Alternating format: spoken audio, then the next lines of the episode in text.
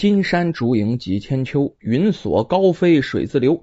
万里长江飘玉带，一轮明月滚金球。远自湖北三千里，近至江南十六州。美景一时观不够，天缘有份画中游。啊，说这么几句定场诗啊。这个我们啊有句老话哈，经常这么说。怎么说呢？赠人玫瑰，手有余香。就是你有时候举手之劳，你帮帮别人哈。会得到别人真挚的感谢，有时候这感谢是口头上的啊，当然呢，也有时候这个感谢可能也能改变你一生啊。三十年河东，三十年河西呀，谁都有走窄了的时候，所以说呢，别人有难的时候，能帮他一把呀，就帮他一把。今天我们说的就是这样一个民间故事。这故事啊，发生在老二年间，有这么户人家呢。生了一姑娘，这姑娘姓耿，叫耿香莲啊，已经定了亲了，许配给当地的书生叫范希琼的。哎，俩人都定了亲了，但是呢，没办婚礼。为什么没办这个事儿呢？就是因为两家啊，家境都不怎么富裕啊。这这，你办婚礼得拿出钱来呀，这没多少钱啊。一家啊没有这个这个聘礼钱，一家没有嫁妆钱，这个就不好弄。可是呢，这个时间不等人呢，俩孩子都到了婚嫁的年龄了呀，这个该娶，那个该嫁了，这婚礼啊，迟迟也没办成啊。就在这个时候，当地有个富商看上了这香莲姑娘，为什么呢？香莲姑娘长得是真挺漂亮啊，于是表示我这有钱，我出一千两银子做聘礼啊，我把这香莲娶回家当妾，你看你们愿不愿意啊？这个时候，范家的父母已经过世了，就剩这范公子一个人了。那家庭啊，更窘迫啊。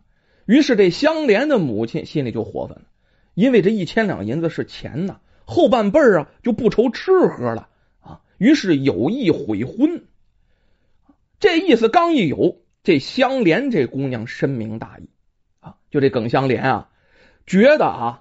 自己不能做这无情无义的事儿啊，于是每日痛哭流涕啊，就是以后自己过上锦日玉食的生活了，我这悔了婚了呀，上人家的做妾呀啊，说好听点是妾，说不好听就是人家的玩物。于是暗中下定决心，这决心是什么？如果母亲再继续逼他，就到这个富商家做妾啊，他就以死明志，我不活了。我非是范家公子不嫁呀！下定这个决心，好姑娘啊！咱们说呀，这世上啊还是好人多，就有一些善心人就不想啊，哎呀，这一对璧人儿就这么给拆开了呀。于是啊，邻邻居居的东拼西凑，弄了十两银子，这十两银子就能办一个简简单单的这个婚礼了。于是就帮着这个范生啊操办婚礼了，选了一个吉日。租了一顶啊小轿子前往去迎娶，轿子都到门口了呀。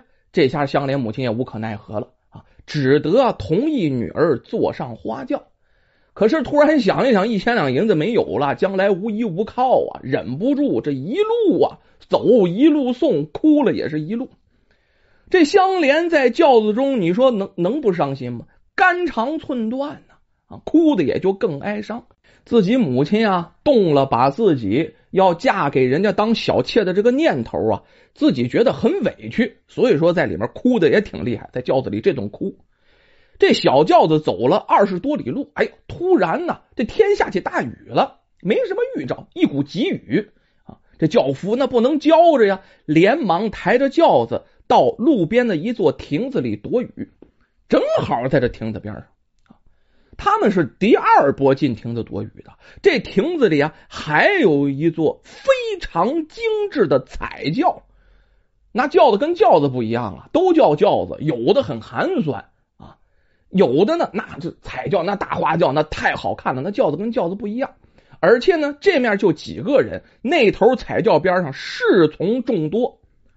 这个彩轿里啊，是当地商户的女儿，叫江凤清。她今天恰巧也出嫁，两个轿子并在一起，那亭子能有多大呀？并在一起，这江凤清听旁边这小轿子里怎么哭的这么厉害呀？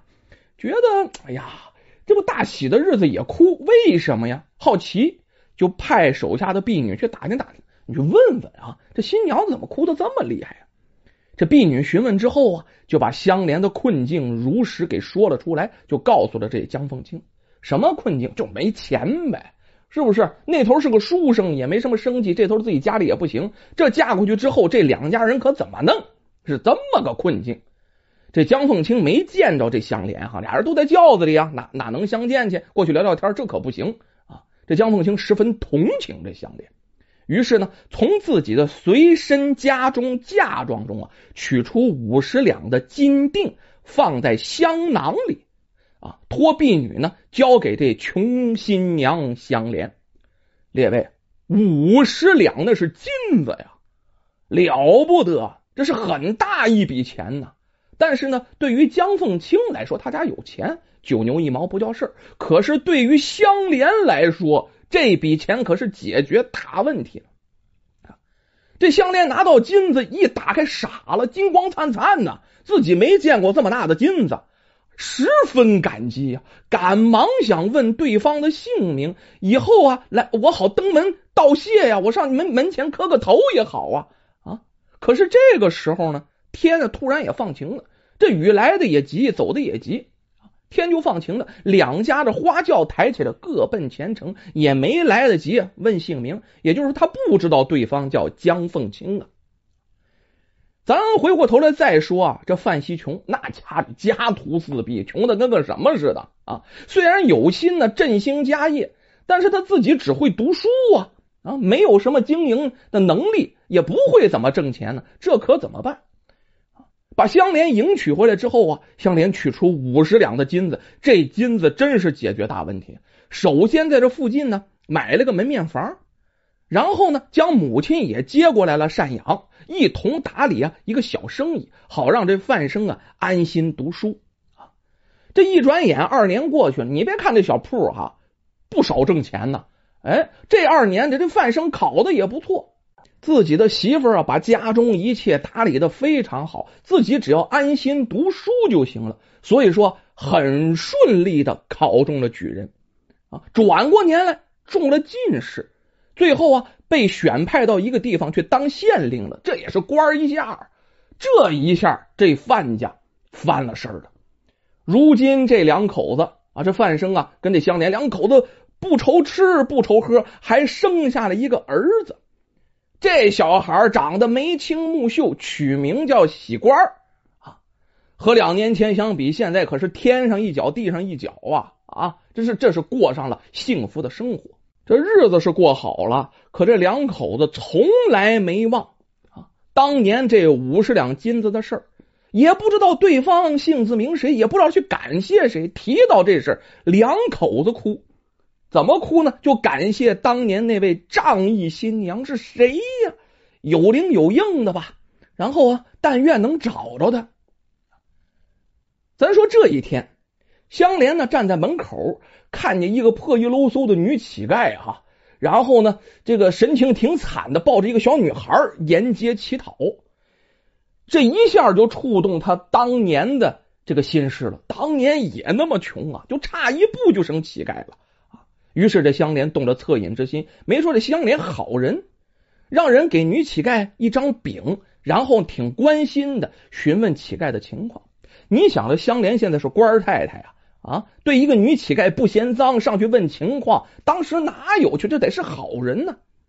这女乞丐自称江凤清啊，原本是富家小姐，丈夫呢叫陈玉，不幸啊遇上了盗贼了，丈夫被掳走了，现在是生死不明，家中又被强盗洗劫一空啊，自己带着女儿子秀侥幸逃走，一路要饭来到了这里，如今是饥寒交迫呀。希望有善心人能收留女儿，自己便是死了，这也值啊！咱们书中代言啊，江凤清就是当年给五十两金子，哎，给这香莲的，就是那位新娘。但是香莲不知道，他不知道这江凤清就是当年那位富家的新娘啊，他不知道，不知道这个名字。所以说呢，即便是江凤清自报家门了，香莲也不知道这眼前的乞丐就是当年的恩人呢。咱们接着往下说。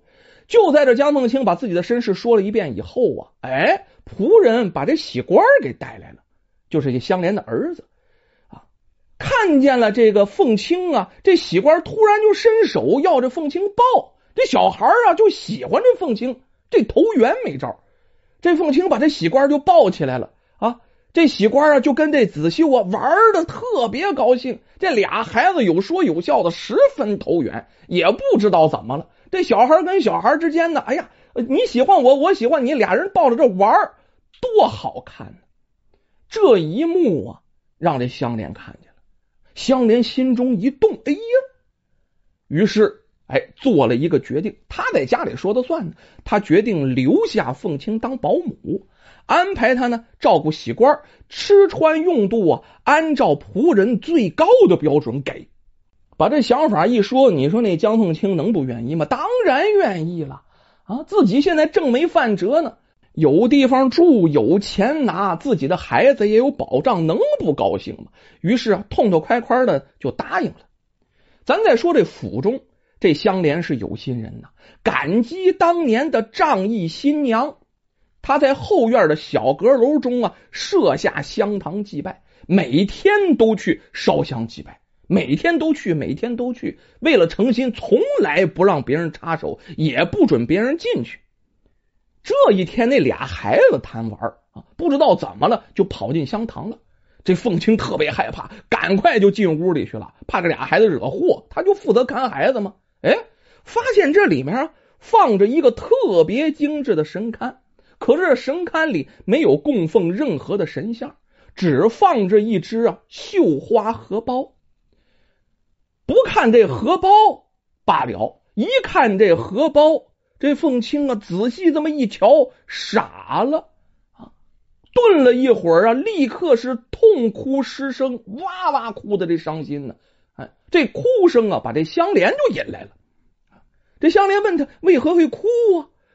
啊，凤青啊，告诉这香莲，这只绣囊，也就那荷包啊，是我当年绣的呀。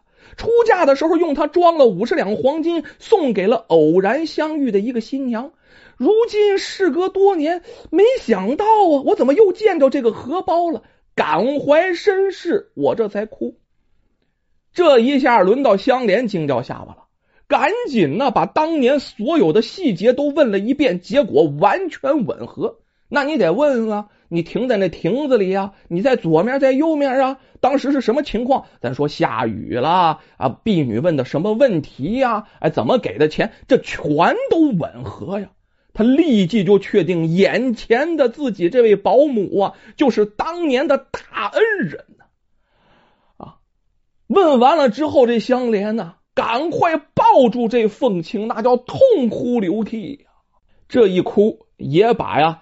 这个凤青当年的这心事也勾起了，当年自己何等富贵，你再看看现在，这姐俩在一起这顿哭啊，哭声这大呀，哭了一阵以后啊，这香莲想起件事了，赶快去把自己的丈夫，也就是现在的县令大老爷给请来了，非常郑重的把这凤青啊请到上座坐下，两个人叠磕膝跪倒，大礼参拜呀。感谢凤青当年赠金之情，没您那钱呢，我们一家现在指不定什么样呢。从此以后那不一样了，是大恩人呐。这凤青的待遇，那还能还能当仆人待吗？那不行，当姐姐待啊，跟香莲待遇相同，就是家里的主人。那还用问吗？这姐俩拜了干姊妹了，朝夕相处啊，就跟一家人是一模一样的啊。又过了几天，有一个外地的武官呢，途经此地。那你官员途经此地，你得到当地的县衙里啊去报个备啊。咱说这县令不是范希琼吗？这武官就来拜见这范县令。这一盘踞一聊天，得知这武官跟这个范希琼还是同乡，俩人老乡啊，而且和那位啊素昧谋面的妹夫叫陈玉的也是同名。这范希琼也是有心人呢，心中顿时一动，难道这陈玉就是我那没没见面的妹夫？